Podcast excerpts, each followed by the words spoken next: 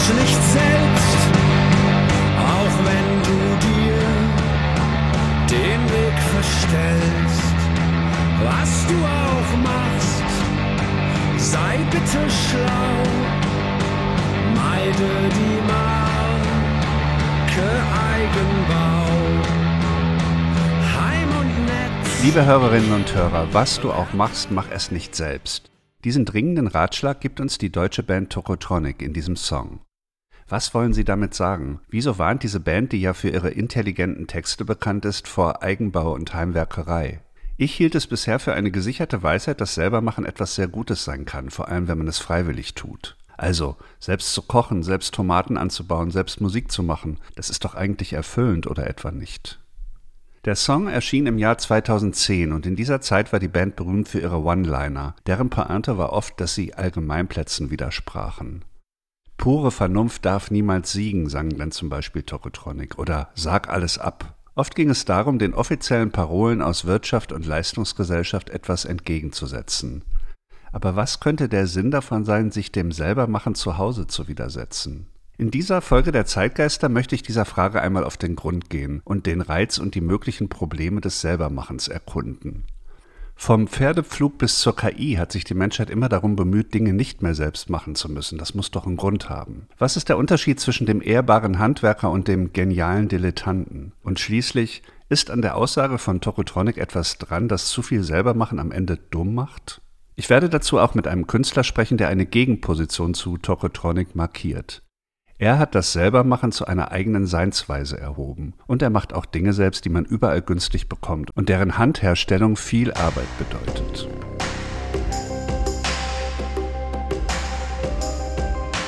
Zeitgeister, der Podcast für Musik, Kulturgeschichte und Gegenwart.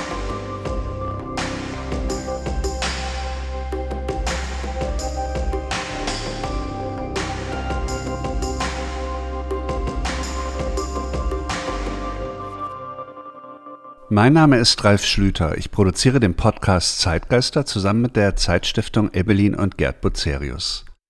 Ich gehe ja in jeder Folge von einem Song oder einem Musikstück aus und schaue dann auf ein dahinterliegendes Thema. Und diesmal geht es um Fluch und Segen des Selbermachens.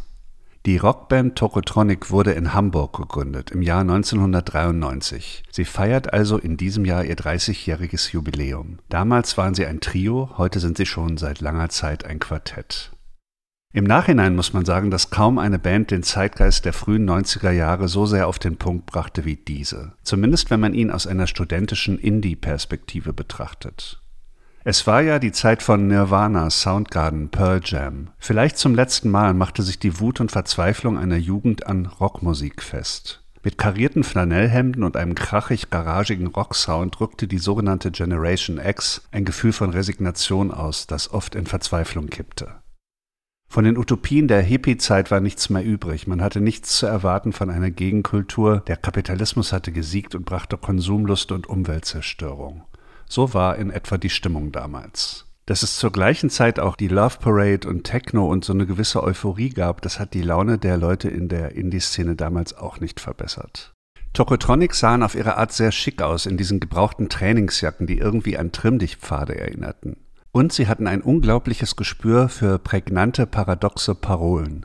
Einige dieser Parolen möchte ich gern kurz nochmal zitieren. Ich möchte Teil einer Jugendbewegung sein. Dieser Titel deutete schon darauf hin, dass die Zeit der Jugendbewegung eigentlich vorbei war. Es ist egal, aber thematisierte einen für die damalige Zeit typischen Bewusstseinszustand. Man wusste nämlich nicht, für was man eigentlich noch eintreten sollte, ob sich das irgendwie noch lohnte. Wir kommen, um uns zu beschweren. Das war eine der ironischen Selbstaussagen von Tokotronic, denn ist es nicht eigentlich ziemlich uncool, irgendwo eine Beschwerde einzureichen? Nach der Jahrtausendwende hat sich Tokotronic verändert. Die Band war musikalisch nicht mehr ganz so krachig direkt und auch die Texte wurden subtiler. Ihr Talent für interessante Sätze hat sich die Band aber bewahrt. Ich meine, wer kommt schon auf sowas? Was du auch machst, mach es nicht selbst. Der Song heißt korrekt Macht es nicht selbst und er stammt von dem Album Schall und Wahn aus dem Jahr 2010. Nach meinem Dafürhalten ist das ihr bestes Album. Es enthält großartige, abgründige Songs wie den Titelsong Schall und Wahn oder Eure Liebe tötet mich. Der Text von Macht es nicht selbst ist weitgehend selbsterklärend, wenn man so will. Der Sänger Dirk von Lotzo sagt hier ziemlich direkt, was er sagen möchte, immer aufgehängt an dieser zentralen Zeile, mit der das Lied auch beginnt. Es ist eigentlich gar nicht so wahnsinnig viel Aussage über dieses Selbermachen. Es sind nur wenige Fragmente. Kritisiert werden die Marke Eigenbau, Heim- und Netzwerkerei. Das ist dann vielleicht auch ein Seitenhieb auf das Netzwerken. Das ist ein kleines Wortspiel und eine vielleicht ein bisschen ironische Wendung. Und das stiehlt einem alles die Zeit oder macht einen dumm. Wie stark das ganze Lied auch einfach eine Spielerei ist, wird an folgender Stelle klar. Da singt Lotzo, Wer zu viel selber macht, wird schließlich dumm, ausgenommen Selbstbefriedigung. Das unterstreicht natürlich den ironischen Charakter, denn Selbstbefriedigung, das war ja früher etwas, dem nachgesagt wurde, so in der christlichen Zeit, dass es dumm macht und dass es schwach macht. Und er sagt jetzt gerade, also das macht nicht dumm, das macht nicht schwach, das ist okay zum selbermachen. Von den Songs auf Schall und Wahn ist Macht es nicht selbst der wildeste, mit verzerrten Gitarren und es ist relativ schnell für das sonstige Tempo des Albums. Die Gesangsmelodie hat eine gewisse Ähnlichkeit mit dem Weihnachtslied Oh When the Saints Go Marching In. Und das macht zumindest bei mir einen seltsamen Effekt beim Hören. Ich frage mich, ob das euch auch so geht. Weil der Text schon so einen Unernst ausstrahlt, wirkt dann diese Weihnachtsmelodie oder angedeutete, so irgendwie verwandte Weihnachtsmelodie auch ein bisschen wie ein Scherz.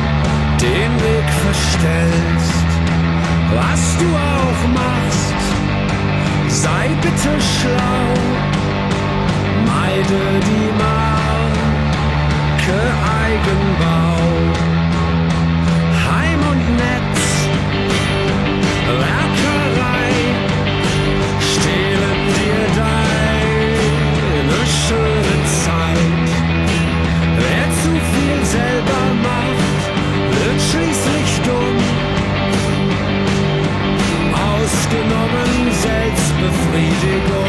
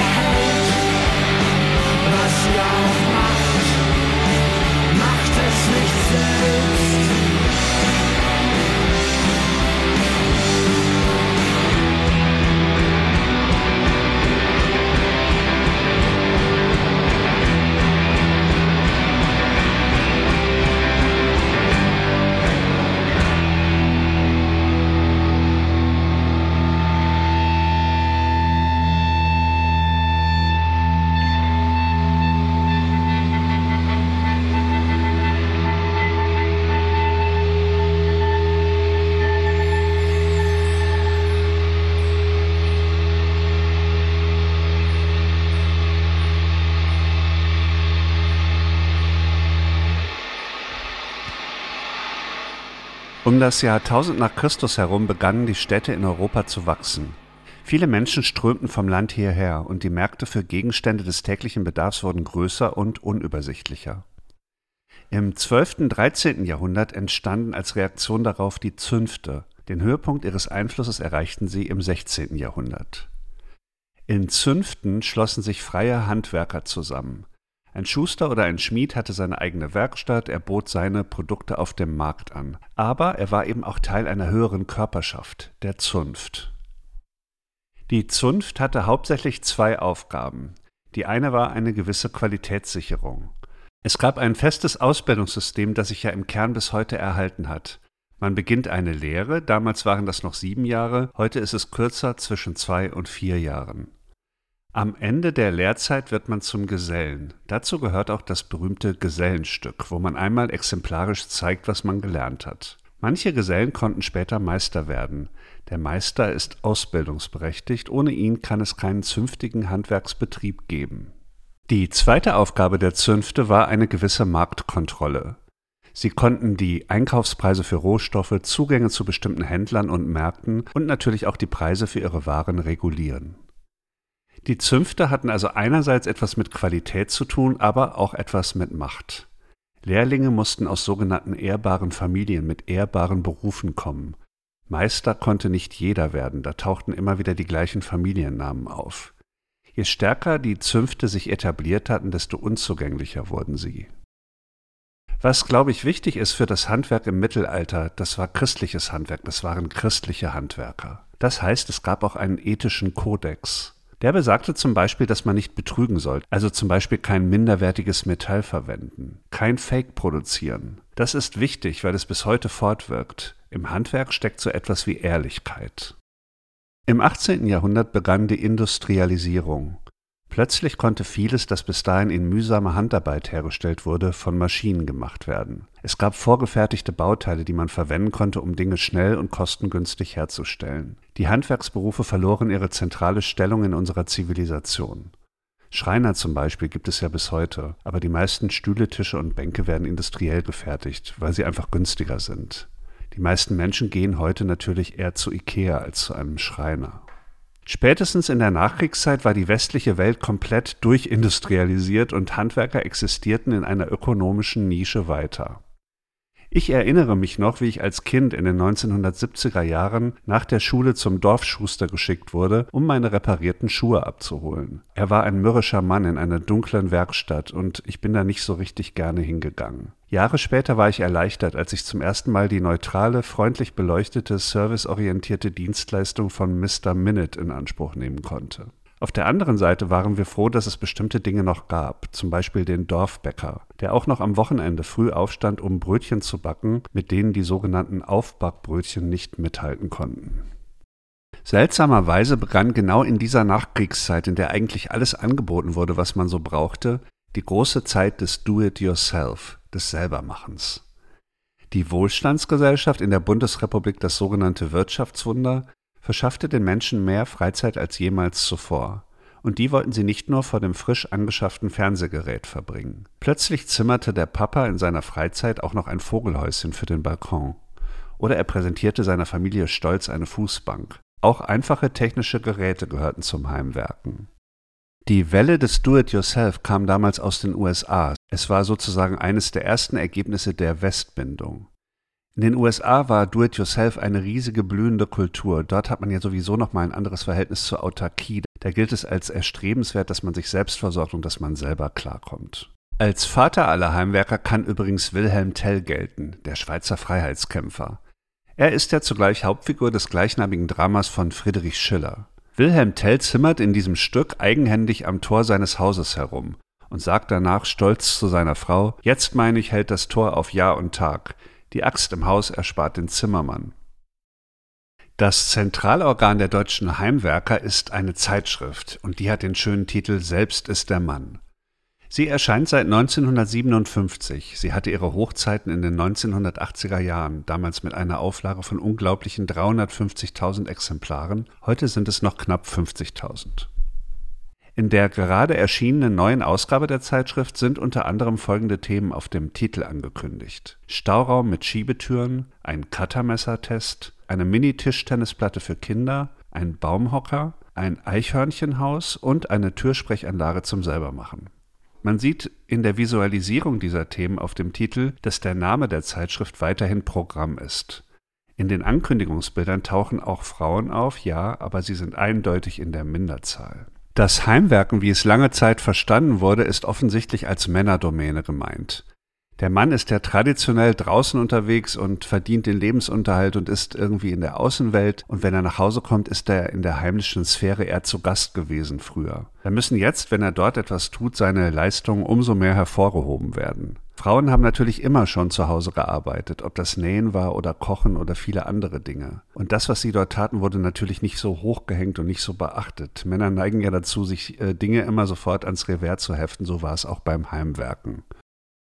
Ich würde gerne noch einmal zurückkommen auf diesen Punkt, dass das Heimwerken in dem Moment historisch auftauchte, als es am wenigsten nötig war. Das Dilettieren in handwerklichen Dingen zu Hause, das war ein Hobby. Das heißt, man machte es um seiner selbst willen. Abgesehen davon, dass das natürlich ein Wohlstandsphänomen ist, man kann das schön machen, wenn andere das machen, was man eigentlich herstellen müsste. Man hat Freizeit und kann sich so das als Hobby leisten. Abgesehen davon liegt darin auch eine Entdeckung, die ich interessant finde. Nämlich die, dass es irgendwie auch Spaß macht, Dinge selbst zu machen, dass das Tun selber interessant ist. Es geht nicht nur um das Ergebnis. Ich würde diesen Gedanken gerne jetzt noch mehr verfolgen, beziehungsweise auf die Spitze treiben. In Frankfurt am Main lebt ein interessanter Künstler, der seine gesamte künstlerische Praxis darauf bezieht, auf dieses Tun, Tun an sich. Sein Name ist Jürgen Krause. Er wurde 1971 in Tettnang geboren und hat an den Kunsthochschulen in Mainz und Frankfurt studiert. Krause macht Dinge selbst, er wiederholt sie oft und er nimmt sich sehr viel Zeit dafür. Er arbeitet mit Papier, mit Bleistift, mit Messern. Eine seiner interessantesten Arbeiten besteht darin, dass er seit vielen Jahren jeden Tag ein DIN A4-Blatt bearbeitet, indem er mit dem Bleistift freihändig gerade Linien über das Papier zieht oder auf das Papier setzt. Am Ende hat er ein Blatt Karo-Papier, wie man es überall günstig in diesen Blöcken kaufen kann. Über diese und andere Arbeiten haben wir am Telefon gesprochen. Das Telefonat fand an einem Montagmittag statt und meine erste Frage an ihn bezog sich auf seinen Tagesablauf. Ich wollte wissen, was er an dem Tag schon getan hatte und ob er schon ein Karo-Papierblatt produziert hatte. Ja, heute ist ein heißer Tag hier in Frankfurt. Also mittlerweile jetzt mittags sind es schon ja, vielleicht 30 Grad und mein Atelier heizt sich schnell auf und deshalb habe ich früh begonnen heute mit der Arbeit und habe ja, als erste Tätigkeit Werkzeuge geschärft, also Messer, Klingen, mit denen ich Bleistifte so anspitzen kann, dass ich damit feine Linien ziehen kann auf Papier. Das war heute meine erste Arbeit. Und wie ging es dann weiter? Ähm, ja, nach Abschluss dieses karierten Linienblatts, also mit, mit Linien, äh, die ich freie Hand gezogen habe, auf einem äh, zuerst leeren Blatt, das dann mit den letzten Linien, die ich an den Rändern ziehe, vollständig war, habe ich dieses Blatt in, in eine Schachtel reingetan und diese Schachtel dann in einem Schrank zur Lagerung aufbewahrt. Sie machen das seit langer Zeit. Seit wann genau äh, nehmen Sie jeden Tag ein DIN A4-Blatt und zeichnen das eigenhändig mit Linien voll, sodass es am Ende Karo-Papier wird? Also begonnen hat, äh, hat es tatsächlich schon, schon im Studium 1998. Dieses Jahr sind es 25 Jahre. Aber zum täglichen Arbeiten kam ich durch eine Umstellung in der, in der Arbeitspraxis erst 2010. Also all die Ergebnisse, die bis dahin entstanden waren, die habe ich zur Seite gelegt oder vernichtet. Und im Stehen dann die Linien, das war der Vorteil, durchziehen können. Also von Blattrand zu Blattrand. Vorher war es eher so eine Stückelung im Sitzen. Also seit 2010 entsteht mehr oder weniger jeden, jeden Tag ein Blatt. Dieses Karo-Papier, das kann man ja überall in Blöcken kaufen. Das ist also etwas, was man günstig bekommt. Warum stellen Sie das mhm. mit den eigenen Händen her? Ja, vielleicht könnte ich sagen, dass das damit zu tun hat, ja, mit der Faszination im, im, im Alltäglichen zu verschwinden. Also einen großen Aufwand zu betreiben, um zu lernen, wie diese Linien zu ziehen sind, wie man die Vorbereitung dafür trifft. Und am Ende entsteht etwas, das wie leer aussieht, wie unsichtbar darin eigentlich mein Tun und, und äh, mein Wissen, meine Erfahrung verborgen. Und geht es darum, dass Sie sich als eigentlich Handwerker in dem Moment eigentlich dem industriellen Original immer mehr annähern? Ist das der Grund? dem Industriellen annähern. Das war es anfangs.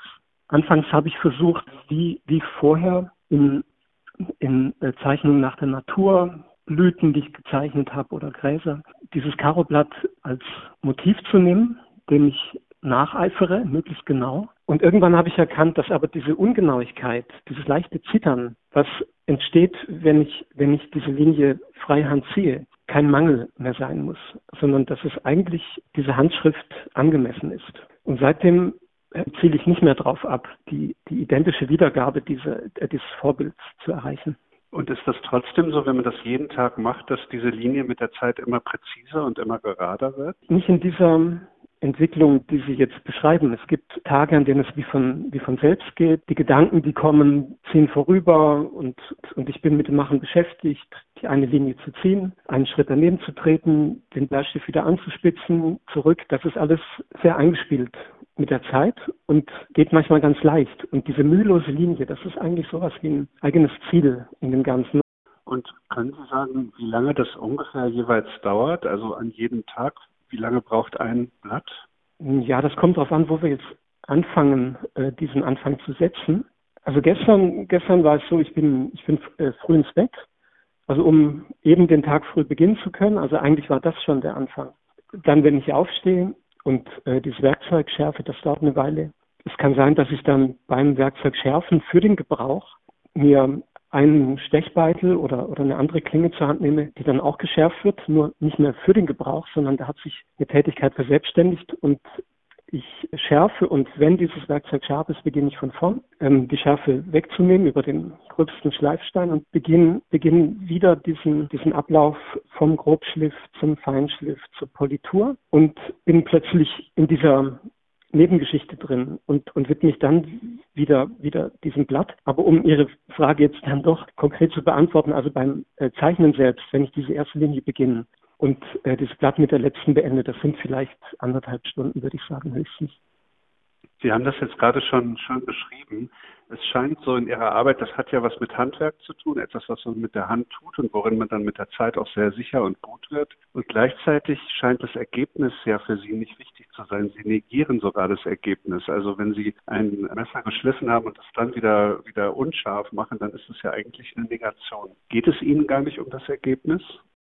Für mich ist es keine Negation. Also für mich kann es bedeuten, dass es ein Zugewinn ist, wenn die Länge der Klinge langsam abnimmt. Also durch das weniger wird eigentlich eine Qualität erreicht. Könnte man vielleicht auch so bezeichnen, dass ich in diesem Tun, das in der Reduzierung besteht, aber einen Raum um diese Schärfe entstehen lasse. Also Raum um, die, um diese Schärfe meint ähm, Raum des Nichtnutzens womöglich. Also es wird etwas üblicherweise getan für einen, für einen Gebrauch und ich mache etwas für einen Nichtgebrauch. Sie haben eine andere Arbeit, die ich auch sehr interessant finde. Da haben Sie aus einem Blatt Papier so kleine Kreise herausgeschnitten und diese Kreise haben Sie erstmal gesammelt. Das sind dann einfach, ja, das sieht aus wie Konfetti und Sie haben es dann tatsächlich auch als Konfetti benutzt beim Rosenmontagszug in Mainz. Können Sie beschreiben, wie der Prozess war? Äh, ja, ja, das äh, Ganze kommt daher, dass ich im Studium also viele, viele Zeichnungen gemacht habe. Also Zeichnung war immer das Medium, das mir am, am nahesten lag. Und das verhinderte aber nicht, dass viele der einzelnen Blätter Versuche blieben. Ich habe ich hab Ergebnisse durchgestrichen, wieder neu angesetzt. Also vieles sammelte sich in, in der Schachtel und ich fragte mich, was ich mit dem Ding machen kann. Und, und ich habe mich dann dazu entschlossen, ähm, diese Blätter nicht, nicht wegzuschmeißen, einfach in den, in den Mülleimer, sondern mich nochmal ihnen zuzuwenden. Und zwar, indem ich Kreise reingeschnitten habe. Dadurch entfernt habe, was, was an Spuren und an äh, Schriftzeichen noch, ähm, noch zu sehen war. Löcher dicht an dicht, so dass eigentlich ein, ein Lochblatt entstanden ist. Nebenbei aber auch eben diese gesammelten Kreise. Ich hatte da so ein Glas voll gesammelt im Laufe eines Jahres und mich dann entschlossen, einfach vor die Straße zu treten. Also mein Arbeitsraum damals in der Akademie war direkt in dieser Straße, wo der Rosenmontagsumzug begann. Und ich ging runter und habe das getan, was andere auf dem Umzug auch machen, nämlich Konfetti hochschmeißen. Nur war mein Konfetti eben ein anderes. Das wusste aber sonst niemand. Und dann bin ich wieder zurück in den Arbeitsraum, mehr oder weniger sofort damit beschäftigt, neue Kreise in, in weißes Papier, dann in ganz weißes Papier zu schneiden. Und das nicht, also es ist dann eben nicht nur einmal passiert, sondern ich war insgesamt, also die Arbeit habe ich jetzt gerade mal ruhen lassen, aber ich war insgesamt, glaube ich, 20 Jahre lang auf verschiedensten Fastnachtsumzügen oder habe einmal die, die Konfettis auch reingefüllt in Wetterballon, die dann entlassen in Richtung Stratosphäre. Und irgendwo dort oben ist dann dieser Wetterballon zerplatzt, habe ich natürlich nicht gesehen. Und dann regneten diese Konfetti auf, auf den Boden. Das ist ja, äh, was Sie da machen über langen Zeitraum, ist ja, dass Sie schon im Grunde sich selber ein Handwerk erfinden, auch wenn es da jetzt keine Lehre und keinen Meister und kein Gesellenstück gibt. Kann man vielleicht von einem zweckfreien Handwerk sprechen? Ja, ich würde ich würd sagen, ich bin weder, weder Handwerker, manchmal fühle ich mich sogar am wohlsten zwischen diesen Zuschreibungen, Künstler zu sein oder Handwerker zu sein oder jemand zu sein, der sich dem Zweck zuwendet oder ein anderes Mal nicht dem Zweck. Dieses Dazwischen ist eigentlich mein, mein Aufenthaltsort. Jürgen Krause. Bei ihm wird das Selbermachen zu einer kontemplativen Tätigkeit. Das Tun an sich steht im Zentrum. Weiter weg von industrieller Effizienz kann man sich dann eigentlich kaum noch bewegen. Ich würde jetzt gerne noch einmal zu Tokotronic und dem Song zurückkehren. Es gibt noch eine interessante Verbindung von Musik und Do-it-yourself. Musikalisch hat Tokotronic ja viel mit Punk zu tun, vor allem in der Frühzeit. Die Musik war roh und direkt. Auf Plattencovern wurden damals private Schnappschüsse veröffentlicht, teilweise sogar unscharfe. Die Punk-Ästhetik hatte immer viel mit Do-it-yourself zu tun. In der Frühzeit tauchte dieser Begriff DIY auch immer auf im Kontext von Punk. Die Musik richtete sich ja unter anderem gegen die hochglanzproduzierten Alben des sogenannten Art- oder Prog-Rock. Bands wie Genesis, Yes oder Pink Floyd, denen es sehr wichtig war, dass ihre Musik auf Hi-Fi-Anlagen gut klang und dass sie professionell produziert war. Macht es nicht selbst, ist bewusst punkig produziert, es ist jedenfalls nicht fein ziseliert indem Tokotronic mit eigenen Händen ihre Gitarren bearbeiten und ganz traditionell ein Stück Rockmusik abliefern, das aber das Selbermachen ablehnt, zeigen sie sich als große Ironiker. Ich glaube, man nennt sowas einen performativen Selbstwiderspruch. Und das Selbermachen? Die Heimwerkerei der alten Bundesrepublik ist zwar Geschichte, aber das Selbermachen hat heute wieder einen extrem guten Ruf, gerade in diesen kulturellen städtischen Milieus. Wie viele Freunde haben mir schon Fotos von ihren Sauerteigbroten geschickt oder posten ihre selbstgestrickten Pullover auf Instagram? Ich habe Grafikdesigner erlebt, die aus ihrem Beruf ausgestiegen sind, um Tischler zu werden. Und das Selbstmalen von Kaffee gehört heute schon eigentlich überall dazu. Das ist alles prima und ich bin ja auch ein Teil davon. Aber es ist eben auch ein Wohlstandsphänomen und manchmal geht einem die beflissene Ernsthaftigkeit, mit der heute das Selbermachen propagiert und praktiziert wird, auch auf die Nerven. Dann spielt im Kopf das Lied von Tokotronic. Was du auch machst, mach es nicht selbst. Das war die Folge 35 des Podcasts Zeitgeister. Ich bedanke mich bei euch fürs Zuhören, bei Jürgen Krause für das Gespräch und natürlich beim Team der Zeitstiftung. Weitere Podcasts der Zeitstiftung sind Zwischenrufe und Urban Change. Wenn ihr mir Feedback oder Kritik oder Anregung oder irgendetwas anderes mitteilen möchtet, zukommen lassen möchtet, die E-Mail ist zeitgeister.zeit-stiftung.de. Ansonsten freue ich mich über Empfehlungen, Punkte und Weiterleiten in Social Media. Die nächste Folge der Zeitgeister kommt im Oktober. Bis dahin verabschiedet sich am Mikrofon Ralf Schlüter. Tschüss.